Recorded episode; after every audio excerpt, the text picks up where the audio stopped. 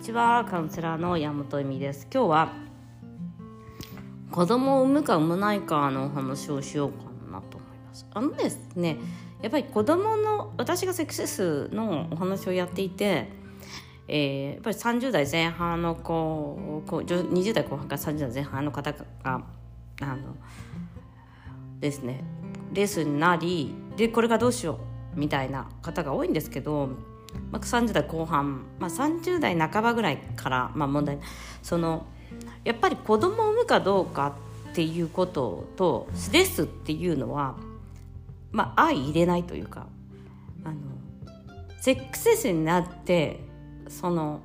それを、えーと、解消しようとしないパートナーっていうのは悪人ではないんです。ただし子供を作ろうと思った時にかなり問題があるよっていうそのえっと、不妊治療とかねしないと無理だし結局その不妊治療で本当に子供が産みたいのかっていうところもそうだし、えっと、そこら辺を何て言うのかなあのまあなあなにしてしまいがちなんですよ。でセックスなんて大切そんなにね人生をかけてなんか一緒になろうと思った人だからセックスなんて大切じゃないしとか、えっと、そそういうことを、えっと、重きを置かなくてもいいしみたいな方もまあいるのかな。うん、で今まではそういうことを女性の側が言っちゃいけないみたいな雰囲気状況もしくはそんな話をしてる人もいないみたいな感じだったと思うんですよ。でやっぱりそれってなんか恥ずかしいことだしえっとっていうでやっぱり子供が何人欲しいかとかどういうふうに産みたいかとかどういうふうに作りたいかっていうのは選べるものだと思ってます女性側が。ただしただしそれをパートナーに預けてしまうっていうかこれが当たり前だと思ってたみたいな感じじゃないですか。結局その結婚したらセックスがいっぱいあってで子供はガンガン産んで生まれてみたいな。でも実際セックスもない、えー、子供を産む、えーと、欲しいとも思ってくれないとか思ってないとかそういうことになった時にこれって自分の責任なんですよ。自分で選ぶしかないの。でえっともちろんその不妊治療っていうのもあるしそれを選ぶかどうかも自分だしそれをねなんか相手がこうだったからこうこんな風に私不妊治療しました。っていうのも実際はやっぱり自分ご自分の責任だと思うんですねそこは。でそれをすることによって女性が傷つかないかっていうと、まあ、実際私はセックスレスのカウンセリングをやっている理由っていうのはそこで、えーと傷つきます。必ず傷つきます。あのその不妊治療自体はすごく大切なことなんですけどあの昨日ですねあのワンダーチャイルドクラブといって不妊治療した方のお話を聞く機会を設けました。で機会を設けるっていうかあの一人一人がその自分でセミナーを作っていこうみたいなことを今やっているのででお話をしてきてやっぱ経験者は語るの中でなんかそのもちろん子供がねその男子の問題とか精子の問題でできない。もしくは膣内射精障害というものでできないということもあります。でそういう機能の問題がある場合に不妊治療するかどうかもまた、えっとまあ、これはご自分たちの選択ではあると思います。でもセックスレスだとしたら、えっと、やっぱりそこには2人の関係性の問題も隠れてるし今まで女性がセックスレスでも人生はどうにかなると思っているあの私たち私もそうですからあの甘い結婚観そのその何か恨まないかとかそういうものを抱えないかって言ったら必ず抱えます。必ず。それはあの不妊中で子供ができても多分抱えると思うしできなかったらもっとかかります。でそれはなぜかっていうと自分の責任ですよそこは。でもそっからは自分の責任です。自分が選んだから。しょうがないのそれは。でも、えっと、それをやっぱり、えっとうん、自覚しないといけないよねっていうか次の世代の人たちとかあのそのレスだっていうことは自分のパートナーががんだぐらい大変なんだよっていうことを自覚してそこから自分の人生をどうしたいかっていう感じなんです。もちろんがんだから別れない人もいるし別れる人もいるじゃないですかきっと。そこってやっぱりご自分の責任だと思うんですよね。でえっとまあ、私の、うん、カウンセリングしても2人目欲しかったっていう方もいっぱいいますしえっ、とまあ本当に子供欲しかったけど10年ぐらい経っちゃったみたいな結婚してレスでみたいな方もいます。で唯一やっぱ男性と女性の違いって欲しいと思った時に卵子の年がえっ、ー、とまあその卵子の数が残ってるかっていうか卵子の年が正しいかって言ったらやっぱりその卵巣年齢っていうのはごまかし効かないですからいくら40に見えないって言われたってもう卵巣は40ですからあの卵子の数もそうですよね。だからもう30代前半で凍らさないと35までが大体通るけどその卵子同月の時代時間とあの時代時間っていうかなっていうんで言えばいいんでしょうね。あの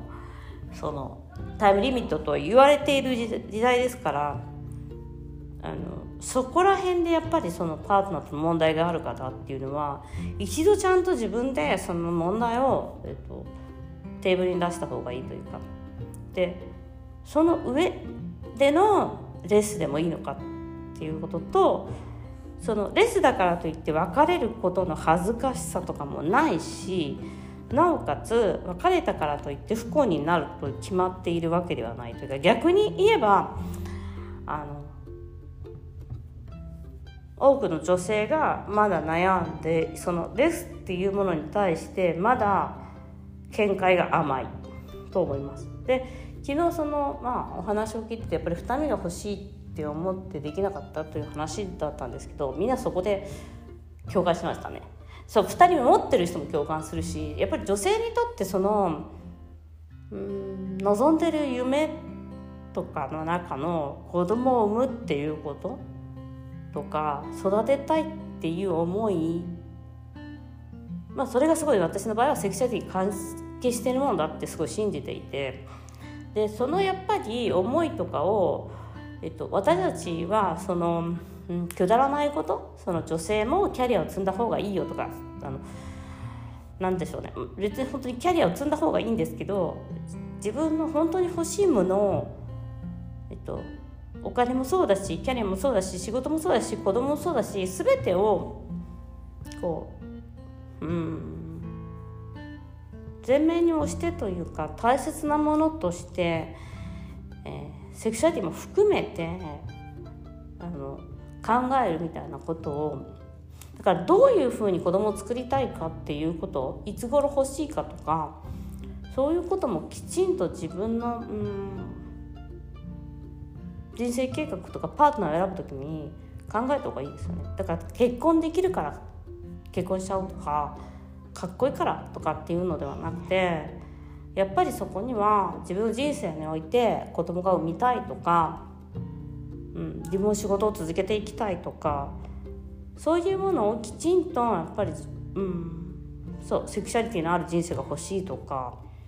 持たない限りはやっぱりぼやんってしてるんですよ。どういうセックスがしたいですか？ぼやんみたいな。そういう人はやっぱセックスレスになりやすいんですよね。だからそこの何か欲しい時のうん、だからそのセクシュアリティの大切さっていうのはあのその年もあるしいろいろな意味であの私がレースのことをやっているっていうのはその理由が一つあるということとあとまあできなかった時の考え方というかもあるんですけど実は私はですね一人不思議なことに1人目が子供が生まれた時に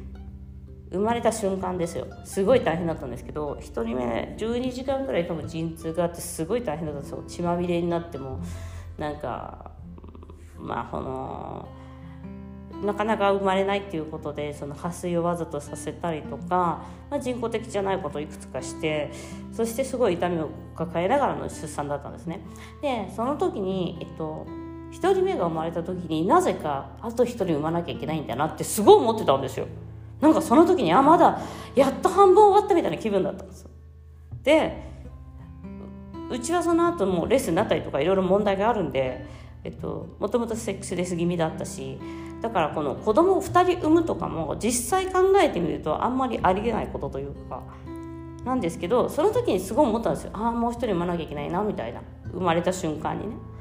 なのでえっとやっぱりそこら辺って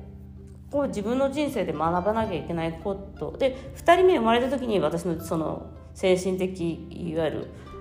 こうガラガラと自分の人生を見つめ直さなきゃいけない問題っていうのがいっぱい出てくるんですけど2人目を産まなきゃいけない運命だったと思ってます。だからそれはそれはなんか選べないことなのかなって思っていて。でなおかつえっと1人目が生まれた時に最初女の子か男の子か私両方とも聞かないで産んでるんですね。別にどうでもいいと思っていたのとなんか準備したくなかったっていうか。で女の子だからこういうふうに育てようとかそういうことも思いたくなかったしなのであんまり聞いてなくてどっちか知らない状況で2人とも生まれました。で2人とも女の子だったんだけど生まれた瞬間に「あ女の子です」って言われた時にうわこの子も妊娠とか出産っていうか女の子っていうことは出産のこの痛みを味わわなきゃいけないのかって思ったんですよね。別にその子がその上の子が、えっと、妊娠出産をするわけでもないんだけど生まれた瞬間にも女なん女の人ってこんなに痛い思いしなきゃいけないのにってすごい思いました。私はね。だからその女の子で生まれてほしくなかったとかじゃないんだけどうわ私と同じようにすごい痛かったからこんな痛い思いしなきゃいけないのかこの子はと思ってちょっとかわいそうだなっていうかなんかすごいそこその母性というんですかね。のが生まれたっていうのを覚えてます。なんかうわっって。あとそのあやっと半分終わったって言って2人目産まなきゃいけないんだっていうなんかその時にすごい来たんですよね。なんかいや全部終わったわけじゃないみたいな。で2人目産んだ後はそんなに欲しいとも思わなかったしえっ、ー、とまあそのその人生最後の時期に入ったんで子供をもう一人産み育てる元気も気力もなおかつ夫との関係もなかったのでまあ、産まなかったっていうかあれなんですけどうん。なんかだからその自分で選べないものなんだなっ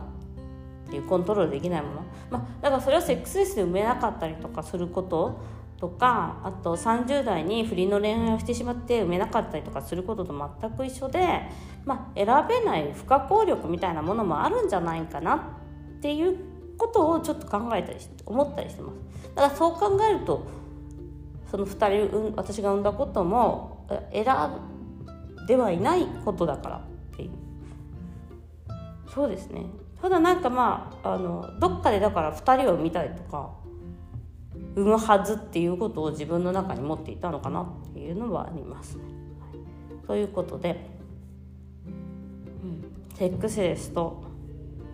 妊娠出産についてお話ししました。ぜひご参考にしてください。ではまた。